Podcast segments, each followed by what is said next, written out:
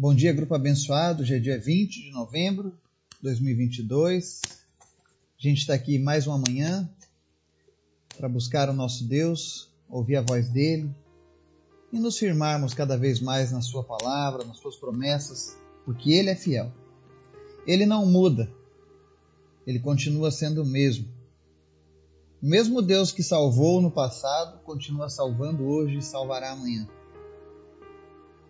É por isso que nós temos confiança em se achegar a Ele todos esses dias. Eu agradeço a Deus todas as vezes que eu tenho esse momento de preparar esse estudo para a gente se alimentar da palavra do Senhor. Porque todas as vezes em que eu sento para fazer isso, o Espírito Santo também fala comigo. E como é maravilhoso ouvir a voz do Senhor. Como é bom ouvir Deus falando com a gente seja na repreensão, ou seja nos consolando, sempre é bom ouvir a voz do Senhor. É bom saber que temos um Deus grande, poderoso, mas que nos ouve, mas que cuida de nós. E hoje nós vamos encerrar o livro de Abacuque, no capítulo 3. E se eu fosse dar um título para esse capítulo, o título seria Alegre-se mesmo nas maiores dificuldades. E você vai entender o porquê. O profeta Abacuque com certeza falará muito conosco. Amém? Mas antes da gente começar o estudo de hoje, convido você para estar orando pelos nossos pedidos, pela nossa lista de orações, para que você esteja apresentando a Deus a nossa necessidade de realizar as cruzadas evangelísticas na região sul do país, trazer de volta. Então esteja orando para Deus revelar a cidade e também trazer a provisão necessária para que isso aconteça. Mas nós queremos que todos sejam alcançados por Deus, amém? Se você ainda não preencheu lá no nosso grupo a tua cidade, por favor, informe para nós a cidade e o estado de onde você está nos ouvindo. A gente vai colocar na nossa lista de orações. Cada uma dessas cidades, amém? Ore pela nossa nação, pelas nossas crianças. Ore pelo futuro do nosso país. E especialmente que o povo de Deus se multiplique e cresça. Em nome de Jesus. Amém? Senhor, Tu é muito bom. Nós te amamos, nós te glorificamos, nós te exaltamos. Obrigado por tudo que o Senhor tem feito nas nossas vidas, pela tua graça, pelo teu amor, pela tua bondade. Nós te amamos, Jesus. E nós queremos ouvir a tua voz nesse dia. Nós queremos que o Senhor continue falando conosco. Fala através da palavra, fala através da oração, mas fala conosco, Pai Sentir nós não podemos fazer nada. Nós queremos te sentir, Pai, porque tu és um Deus vivo. Fala com cada pessoa agora que está ouvindo essa mensagem. Revela ao coração dessa pessoa tudo aquilo que ela precisa em ti nesse momento. Aumenta, Deus, a confiança do teu povo em ti a cada dia. Que nós possamos ver a tua glória. Que nós estejamos preparados a todo momento, Jesus, para a tua vinda. Abençoa cada família que nos ouve, cada pessoa. Traz resposta às suas orações. Aqueles que estão enfermos, em nome de Jesus, nós oramos para que você seja curado. No nome de Jesus. Que toda enfermidade saia e não volte mais. Não importa qual seja a tua enfermidade, seja curado no nome de Jesus. Mas também te pedimos, Pai, Usa a tua palavra para falar conosco nesse dia. Em nome de Jesus. Amém. Palavra de hoje, Abacuque capítulo 3. Eu não vou ler todo, mas eu separei alguns versículos, do 1 ao 2, 12 ao 13 e do 16 ao 19, que dizem assim: Oração do profeta Abacuque, uma confissão. Senhor, Ouvi falar da tua fama tremo diante dos teus atos. Senhor, realiza de novo em nossa época as mesmas obras, faze-as conhecidas em nosso tempo. Em tua ira, lembra-te da misericórdia. Com ira, andaste a passos largos por toda a terra, com indignação pisoteaste as nações. Saíste para salvar o teu povo, para libertar o teu ungido. Esmagaste o líder da nação ímpia. Tu o desnudaste da cabeça aos pés. Ouvi isso e o meu íntimo estremeceu. Meus lábios tremeram, os meus ossos desfaleceram, minhas pernas vacilavam. Tranquilo, esperarei o dia da desgraça que virá sobre o povo que nos ataca. Mesmo não florescendo a figueira e não havendo uvas nas videiras, mesmo falhando a safra de azeitonas e não havendo produção de alimento nas lavouras, nem ovelhas no curral, nem bois nos estábulos, ainda assim eu exultarei no Senhor e me alegrarei no Deus da minha salvação. O Senhor, o soberano, é a minha força. Ele faz os meus pés como os do servo Faz-me andar em lugares altos, para o mestre da música, para os instrumentos de cordas. Amém. Aqui nós vemos o profeta Abacuque fazendo uma oração de confissão a Deus. Primeiro ele ouviu de Deus que Deus julgaria o povo escolhido usando os caldeus. E aquilo entristeceu o coração do profeta e ele tentou interceder pelo povo para que Deus não fizesse. Então, no capítulo 2, Deus mostra para ele que aquilo era necessário, mas que aqueles que estavam se levantando para pisotear a nação do povo escolhido, um dia receberiam a paga pela sua maldade. Então a oração de Abacuque é segundo a vontade de Deus aqui. Ou seja, ele não pede que Deus livre a Israel do castigo, mas antes que os caldeus venham segundo a palavra anunciada. Mesmo sabendo que os caldeus viriam, a confiança do Abacuque não foi abalada. Ele confia que o povo de Deus seria preservado. E é assim que ele começa. Ele diz: Senhor, ouvi falar da tua fama, tremo diante dos teus atos. Realiza de novo em nossa época as mesmas obras. Faze-as conhecidas em nosso tempo. Em tua ira, lembra-te da misericórdia. Você pode ver ao longo do Antigo Testamento várias vezes em que Deus derramou a sua ira contra o pecado. E sempre, sempre, como o profeta relembra, no meio da ira, Deus lembrava-se da misericórdia. Por isso que esse povo foi preservado até hoje. Por causa da misericórdia. A Bíblia diz que a misericórdia do Senhor é a causa de não sermos consumidos. Se não fosse a misericórdia de Deus, todos os pecadores, incluindo eu e você, já teríamos sido destruídos há muito tempo. E olha que no passado nós éramos inimigos de Deus. Nós lutávamos contra Deus, nós praticávamos coisas que desagradavam a Deus. E nós tínhamos todo o direito de receber punição por isso.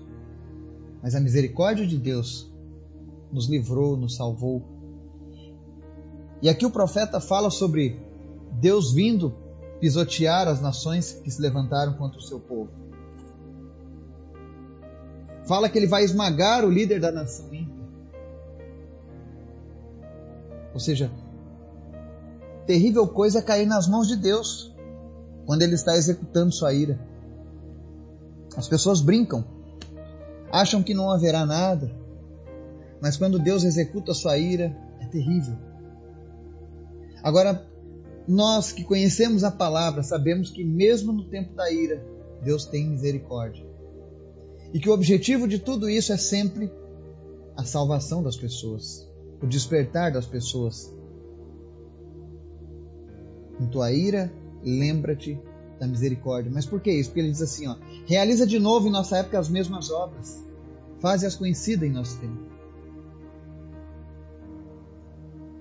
Não importa a era, não importa a época, Deus sempre fará as suas obras no meio do seu povo. Em meio às guerras, em meio às lutas, em meio às dificuldades, Deus sempre preserva o seu povo e sempre dá um testemunho da diferença. Eu tive lá na Etiópia, país pobre, fome, miséria, falta de esperança. Mas havia 1% que conheciam a palavra de Deus e viviam essa palavra. E esses, como dizia a música do irmão Lázaro, estão passando pela prova dando glória a Deus. Porque eles sabem que Deus é Deus de misericórdia. E nós não podemos nos esquecer disso. Deus é Deus de misericórdia. Aqueles que se levantam contra as coisas de Deus, se não se converterem, se não permitirem serem alcançados, se não permitirem serem quebrantados nos seus corações, infelizmente, serão esmagados. Porque Deus é o justo juiz. E olha que interessante, o verso 12 e 13 diz assim: Com ira andaste a passos largos por toda a terra, e com indignação pisoteaste as nações. Saíste para salvar o teu povo, para libertar o teu ungido, esmagaste o líder da nação ímpia. Tu o desnudaste da cabeça aos pés. Deus vingará o seu povo. Ainda que o inimigo pense estar triunfando, todavia, ele é apenas mais um instrumento para Deus mostrar sua misericórdia e proteção para aqueles que o temem. Nada fugiu do controle de Deus. Deus não perdeu o controle da humanidade.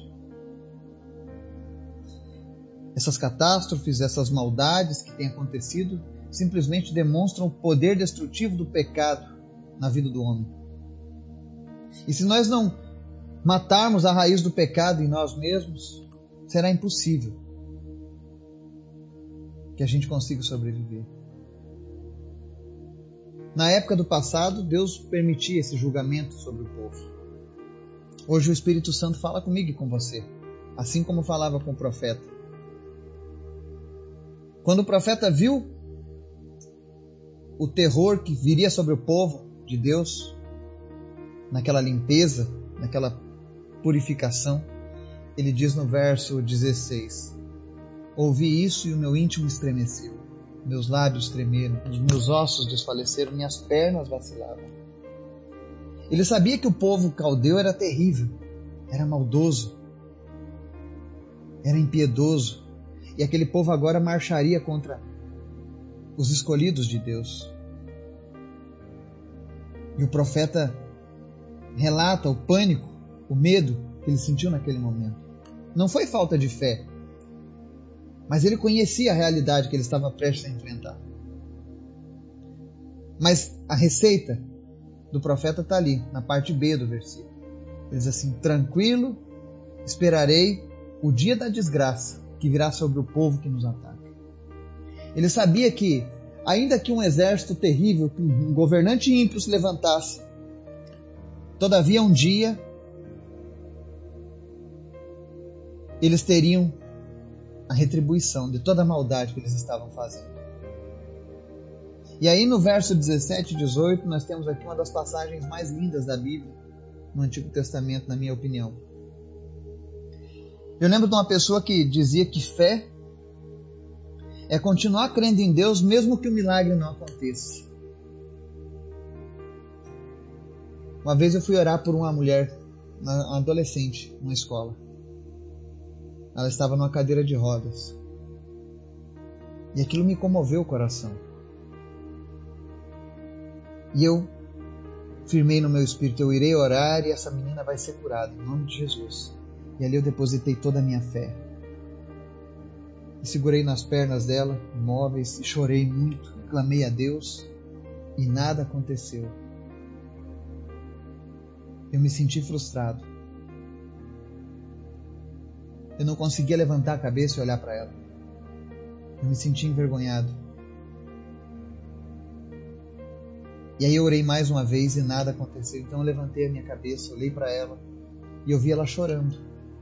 E eu perguntei o que, que foi. Ela falou: ainda que eu não seja curada, ainda que eu não volte a andar, eu quero andar com o Deus que você serve. Eu quero ter essa mesma confiança. E ali ela entregou a vida para Jesus. E mais uma vez Deus me surpreendeu, porque o milagre da salvação é maior do que qualquer outra coisa. Há uma passagem que diz que é melhor entrar faltando um olho ou uma perna no céu do que com o corpo inteiro para o inferno. Então, às vezes, a gente, claro, quer, a gente quer a cura e ora por cura e Deus cura. Mas precisamos confiar na soberania do Senhor, que Ele sempre tem algo muito melhor do que aquilo que pedimos ou pensamos. E os versos 17 e 18 dizem assim: Mesmo não florescendo a figueira, e não havendo uvas nas videiras, mesmo falhando a safra de azeitonas e não havendo produção de alimentos nas lavouras, nem ovelhas no curral, nem bois nos estábulos. Ainda assim, eu exultarei no Senhor e me alegrarei no Deus da minha salvação. O profeta fala do íntimo da sua alma, que a confiança dele não estava naquilo que Deus poderia dar, mas em quem Deus é. E ele nos ensina que nós precisamos escolher se alegrar em Deus. Precisamos nos alegrar em Deus, mesmo quando as coisas não derem certo na nossa vida. Quando tudo der errado na sua vida, escolha se alegrar em Deus. Eu sei o quanto é difícil para muitas pessoas nesse momento falar assim, me alegrar em Deus. Você não sabe o que eu estou passando, Eduardo. Você não sabe o que é uma geladeira vazia. Você não sabe o que é olhar para as crianças e, e não ter o que dar para elas comerem. Você não sabe o que é ter sido humilhado uma vida toda. Você não sabe o que é ter vivido sem uma família. Você não sabe o quanto é difícil viver nessa cadeira de rodas. Você não sabe o que é isso, você não sabe o que é aquilo. Eu sei que as pessoas têm muitas desculpas. E eu sei que é válido. Mas nós precisamos aprender com a palavra de Deus a superar esses problemas. E não é fácil, eu sei disso. Mas o profeta está dizendo: olha, ainda que nada seja produzido nos campos, que não haja alimento, que não haja animais para nos alimentarem. Todavia, eu vou me alegrar no Deus da minha salvação. Nós precisamos lembrar que Deus é o Deus da nossa salvação. Ele nos deu algo muito melhor do que essas coisas passageiras. O próprio apóstolo Paulo dizia: sei viver no pouco, sei viver no muito. Ele passou dificuldades, mas passou abastança. O próprio Jó reconhecia com pouco da sua teologia. Ele disse para sua esposa: Sempre aceitei o melhor que Deus teve para minha vida, por que não vou aceitar as coisas ruins que vêm agora sobre mim? Vim nu e voltarei nu. Como Deus se alegra quando o seu servo fala essas palavras com confiança, com interesse no coração de que a confiança de fato não está naquilo que podemos fazer, mas naquilo que somos em Deus. Não importa o que venha, não importa as lutas, não importa o momento que você esteja passando na sua vida. O que importa é: Deus é o Deus da sua salvação? Porque se Ele for o Deus da sua salvação, alegre-se nele. Porque você tem tudo o que precisa nesse exato momento. O verso 19 ele diz assim: O Senhor, o soberano, é a minha força. Ele faz os meus pés como os do cervo, faz-me andar em lugares altos. Nunca se esqueça disso. O Senhor é soberano e Ele é a nossa força. Nos leva para os lugares altos. O que é andar em lugares altos? Quando vier a inundação, quando vierem as enchentes, ele nos levará para um lugar seguro. Não importa o que esteja acontecendo, eu, eu posso testemunhar disso. Houveram vários momentos já na minha vida em que nós passamos por lutas, por dificuldades. Dificuldades que eu pensava, agora não tem mais jeito, agora não tem mais volta, não há mais escapatória para mim. E de uma maneira sobrenatural, Deus trazia um escape, me levava para um lugar alto eu estava com água até o pescoço e Deus me levava para um lugar alto. E ali eu podia respirar, eu podia descansar novamente. Eu recarregava as minhas energias para aguentar as provas que eu estava vivendo. E como eu louvo a Deus por Ele ter feito isso na minha vida, por ter me fortalecido em meio às dificuldades, por ter me mostrado que o que importa de fato é Ele e é essa confiança que Deus quer com teu coração hoje. que a única coisa que deve importar para a sua vida é Deus na sua vida, o Deus da sua salvação. Mas talvez você fale, Eduardo, eu não tenho certeza se Ele é o Deus da minha salvação. Eu não sei se eu sou salvo. Como que eu faço para saber se eu sou salvo? Você precisa se arrepender e crer que Jesus tem o poder de perdoar os seus pecados e te levar para o céu. E isso não tem a ver com religiosidade. Isso tem a ver com fé e confiança em Jesus e na Sua palavra. Se você nunca fez isso, comece a fazer agora. Convide Jesus para ser o Senhor da sua vida, o único e suficiente Senhor. Fala, Senhor Jesus, me perdoa por ter vivido longe dos teus caminhos, por ter feito coisas que te desagradavam. Eu não quero mais fazer isso. Eu quero que tu seja o Deus da minha salvação. E eu tenho certeza, Deus vai acolher a tua, oração. E Ele vai enviar o Espírito Santo na tua vida. E não importa a forma como você esteja vivendo hoje. Eu não sei como é que está o teu nível de esperança de 0 a 10. Mas se você estiver com Cristo, você tem tudo. Ele é soberano, Ele é a nossa força. Ele é a misericórdia que nós precisamos. Que nesse domingo você possa confiar em Deus que você possa se desligar das coisas que te atrapalham aqui nessa terra e ficar ligado somente no trono da graça, nas promessas do Senhor. Não se preocupe com o que está acontecendo lá fora. Deus continua no controle de todas as coisas. Ainda que pareça que os ímpios estão prevalecendo, que a impiedade está prevalecendo, não se preocupe. Todavia, a justiça de Deus é quem vai reinar no final. E nós precisamos ter a nossa confiança nele. Confie no Senhor, entregue a sua vida a Ele e Ele tudo fará. Que Deus nos abençoe e nos guarde. Em nome de Jesus. Amém.